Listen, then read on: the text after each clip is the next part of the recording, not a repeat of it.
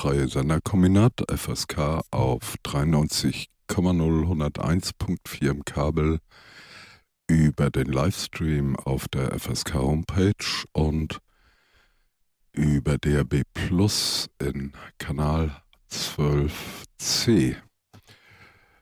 Äh, wir sind verabredet, allerdings ist die Verbindung noch nicht zustande gekommen mit dem Rechtsanwalt Lukas Theuner in Berlin. Es geht um das sogenannte Budapest-Verfahren. Komplexes Thema, Teil zumindest was Berichterstattungen angeht, auch der ganzen Geschichte äh, Lina. Es wird von ungarischen Polizei und Verfassungsschutzbehörden eine Behauptung aufgestellt. Und wir gehen mal ans Telefon. So, äh, das ist der Lukas Teune. Allerdings braucht er noch einen kleinen Moment. Und ja, wir führen noch mal kurz ein, setzen die kurze Einführung fort. Ähm, die, also ein sehr komplexes äh, Verfahren. Es werden äh, zehn Leute beschuldigt, in Budapest Nazis beziehungsweise Passanten heißt es dann dort, angegriffen zu haben bei einem großen europäischen Aufmarsch, der jedes Jahr im Februar dort stattfindet. Von äh, SS-Symbolen bis allem Möglichen, was die Nazi-Szene zu bieten hat wird dort alles vorgetragen. Dieses Jahr soll es am 10. Februar über nächsten Sonntag stattfinden.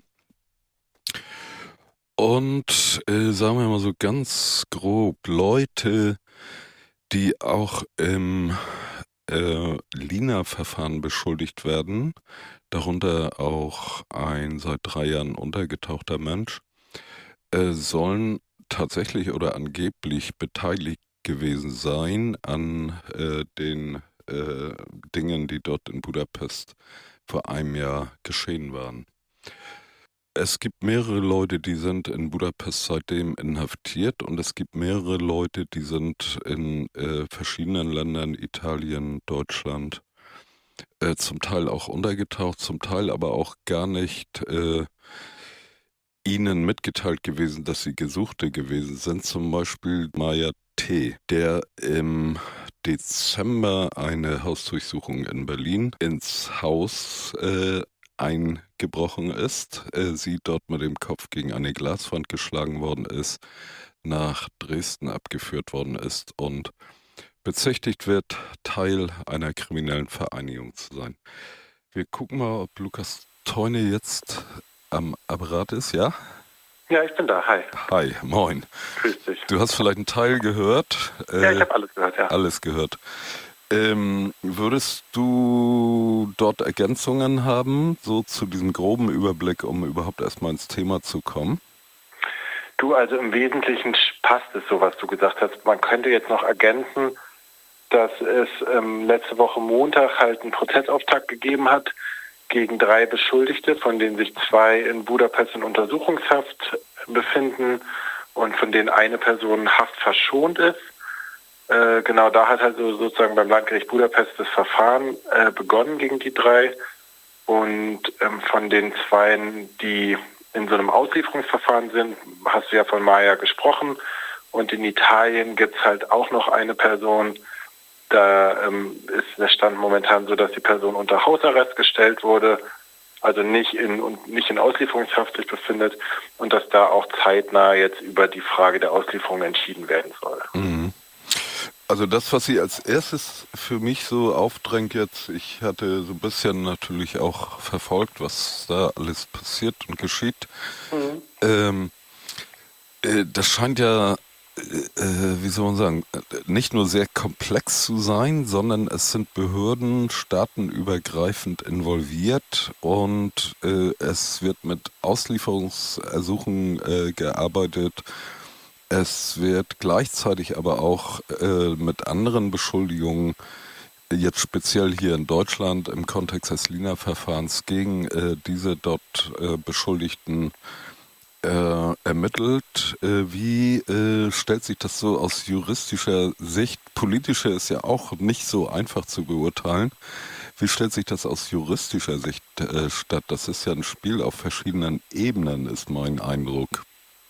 Ja, also, also auch juristisch ist das völlig verworren und intransparent, was da gerade passiert. Es sind verschiedene Polizeibehörden beteiligt, ähm, Landeskriminalämter Thüringen, Sachsen, möglicherweise auch Bundeskriminalamt. Dann natürlich die ähm, ungarische Staatsschutzpolizei, die arbeiten auch zusammen, ähm, haben Informationsaustausch, aber was sie austauschen in Informationen wird uns nicht mitgeteilt.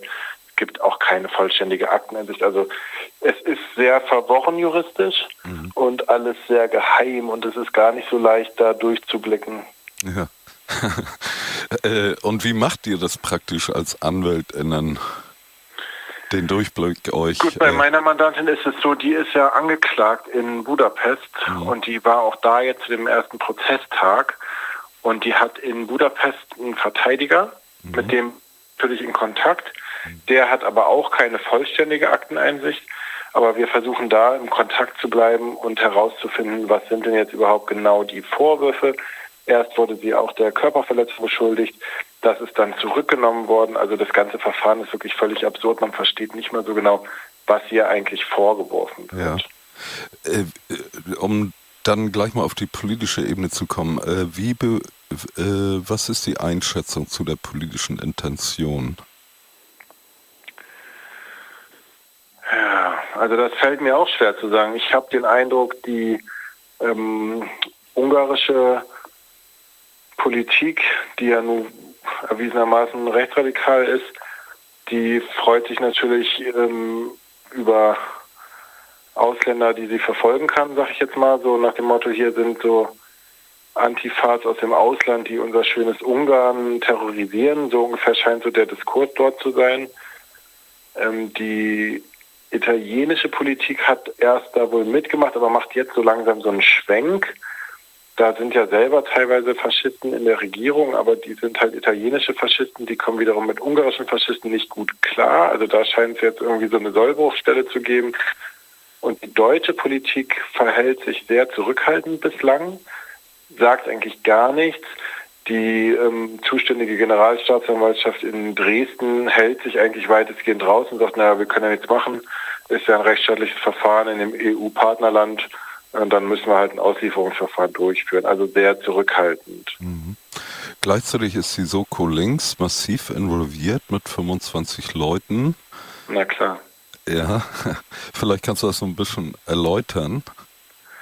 Ja, die Soko Links, die ist ja eigentlich so eine Misserfolgsgeschichte insgesamt gewesen, lange in Sachsen. Haben ja dann ihren ersten Erfolg gehabt in der Verurteilung von Lina und den anderen dreien und sind jetzt wirklich nochmal massiv aufgestockt worden mit Stellen, insbesondere im Bereich Fahndung. Du hast es ja auch in der Anmoderation gesagt, die Leute sind nicht untergetaucht, sondern sie haben sich irgendwie nicht einem Verfahren bislang gestellt, was für sie völlig unklar ist, wo das überhaupt geführt werden soll, ob sie nach Ungarn ausgeliefert werden sollen, wo alle Welt weiß, wie unterirdisch da die Haftbedingungen sind.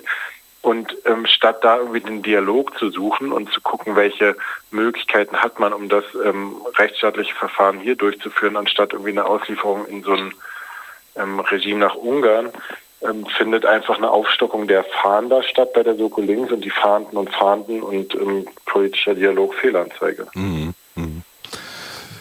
Ähm, äh, gleichzeitig wird aber auch gerade von der Soko Links äh, eingebracht, äh, ich weiß nicht, ob man sagen kann, in dieses Verfahren, auf jeden Fall in den Diskurs, äh, dass die ja alle irgendwie auch mit Lina verbändelt seien. Ja gut, das ist ähm, jetzt in alle ist sicherlich Quatsch, mhm. aber es gibt von, ich glaube von zwei der, der Leute, die da beschuldigt werden, da ist es so, dass tatsächlich deren Namen auch in den Akten ähm, zu dem Lina-Verfahren eine Rolle spielen. Also da gibt es sozusagen so eine geringe personelle Überschneidung, aber das betrifft bei weitem nicht alle. Also die meisten, für die gilt es überhaupt gar nicht, die da, ja. die da ähm, beschuldigt werden. Ja. Äh, Stichwort kriminelle Vereinigung, das war ja im Lina-Verfahren auch so ein Top-High und ja. äh, Mir war jetzt diese Woche aufgefallen, äh, das erste Verfahren in Ungarn hat, äh, ist bereits abgeschlossen worden, dadurch, dass der Beschuldigte ein Geständnis gemacht hat hinsichtlich, wenn ich das richtig gelesen habe, mich hat das gewundert, hinsichtlich einer Mitgliedschaft in einer kriminellen Vereinigung. Ja. Und dafür ist er, soll er dann äh, mit drei Jahren äh, bestraft worden sein und so äh, ja, okay. Nicht mit dem Höchstmaß von fünf Jahren. Ist, genau. äh, kannst du dazu was sagen, wie das zustande gekommen ist und äh, wie du äh, das erklärst, dass ähm, dieses Geständnis vorliegt? Ja, in Ungarn ist es so, es gibt so ein formelles, so eine Art Vorverfahren. Da ähm, kann jede beschuldigte Person, das habe ich jetzt auch alles erst gelehnt, kann jede beschuldigte Person sagen, dass sie ähm, ein Schuldeingeständnis ablegt. Das bedeutet einfach zu sagen, äh, ja, ich stimme dem Vorwurf zu. Und ähm, das hat die Person gemacht und daraufhin hat sie so eine Strafe bekommen, die jetzt etwas unter der lag, von der die sich die Staatsanwaltschaft vorgelegt, vorgestellt hat. Ähm, wie das dazu kam, kann ich nicht sagen. Ich mhm. kann sozusagen allgemein sagen, dass die Haftbedingungen in Ungarn natürlich wirklich sehr hart sind, menschenrechtswidrig sind, aber wie es jetzt konkret zu der Entscheidung gekommen ist, kann ich nicht beantworten. Ja, ja. Äh, gleichzeitig, äh, und das habe ich auch nicht so richtig verstanden, haben die AnwältInnen dann gesagt, äh, sie werden zugleich dann äh, Berufung oder Revision, weiß ich nicht mehr genau, einlegen. Ja, also die ähm, dem Schuldeingeständnis war keine konkrete Strafhöhe verbunden. Mhm. Und jetzt ist sowohl ähm, der Verteidiger als auch die Staatsanwaltschaft in Berufung gegen das Strafmaß gegangen. Die Verteidigung halt mit dem Ziel, dass es eine geringere Strafe gibt als drei ah. Jahre und die Staatsanwaltschaft mit dem Ziel, dass es eine höhere Strafe gibt. Ah ja, ja. Jetzt äh, wird das für mich nachvollziehbar, okay. Ähm, wir haben ja äh, gehört äh, von diesem Fahndungsdruck jetzt schon über eine ganze Zeit lang ähm, und dann den damit verbundenen Hausdurchsuchungen, besonders aus Leipzig hört man das so fast im Wochentakt, dass mal wieder eine Wohnung aufgebrochen worden ist, äh, Türen eingetreten worden sind, Leute aus dem Bett geschmissen worden sind und so. Ähm, ist das Aktionismus? Das kann ich dir nicht beantworten, kann ich wirklich nicht bewerten. Ja. Ähm, auf jeden Fall wird deutlich, wir haben ja auch verschiedene Erklärungen äh, gelesen, dass unter diesen Bedingungen sich überhaupt politisch zu engagieren, äh, dort in Leipzig und wahrscheinlich auch gilt das für ganze Gegenden in Sachsen, äh, immer äh, schwerer wird äh, für die Leute. Das wird aus verschiedenen Veröffentlichungen deutlich und es wird auch deutlich, dass sie sich bemühen, äh, Netzwerke zu bilden, solidarische Zusammenhänge, solidarische Unterstützung und so weiter und so fort. Ähm, die äh, Lage äh, unterscheidet sich natürlich von anderen Bundesländern. Äh, kannst du dazu noch ein bisschen was sagen? Tja, ich bin ja nun auch nicht aus Sachsen, aber was ich mitkriege, ist in Sachsen ist natürlich eine ähm, sehr repressive Stimmung, eine sehr stark von rechts angeheizte Stimmung. Äh, das gilt für Sachsen, das gilt aber, würde ich sagen, ähnlich auch für Thüringen. Also natürlich ist es in so einem Umfeld schwer, sich irgendwie für eine progressive ähm, Politik einzusetzen, für eine offene Gesellschaft. Das, das gilt sicherlich allgemein so, aber ich, im Zweifel musst du da Leute aus Sachsen fragen. Ich bin ja aus ja. Berlin. Ja. Ähm, die, äh, der konkrete Verlauf dieses Verfahrens in Budapest, vielleicht können wir den noch hören von dir, wie äh, du denkst, dass es jetzt dort weitergeht. Der nächste Termin ist am 24. Mai. Äh, das ist ja lang hin. Ja, also es ist sehr lang. Dann der nächste Termin soll wieder im Herbst sein. Also das Verfahren wird sich sicherlich strecken. Ah. Mm, bis dahin soll Ilaria jetzt nach den Vorstellungen der Staatsanwaltschaft und der, des Richters irgendwie in Untersuchungshaft erstmal bleiben. Mal sehen, was irgendwie politisch aus Italien bewirkt werden kann. Aber das wäre natürlich heftig ja. für ähm, den, der dieses Schuldeingeständnis abgegeben hat, soll jetzt eine Berufung stattfinden. Die wird möglicherweise zwischen drei und sechs Monaten dauern und dann gibt es sozusagen eine endgültige Entscheidung über die Strafe. Ja, ja okay. Äh, dann haben wir vielleicht ein bisschen Licht in, in dieses äh, komplexe äh, Konstrukt gebracht. Vielen Dank, Lukas Torne. Und äh, schönes Wochenende. Ja, das wünsche ich auch. Dankeschön. Mach's gut. Bis dann. Tschüss. Tschüss.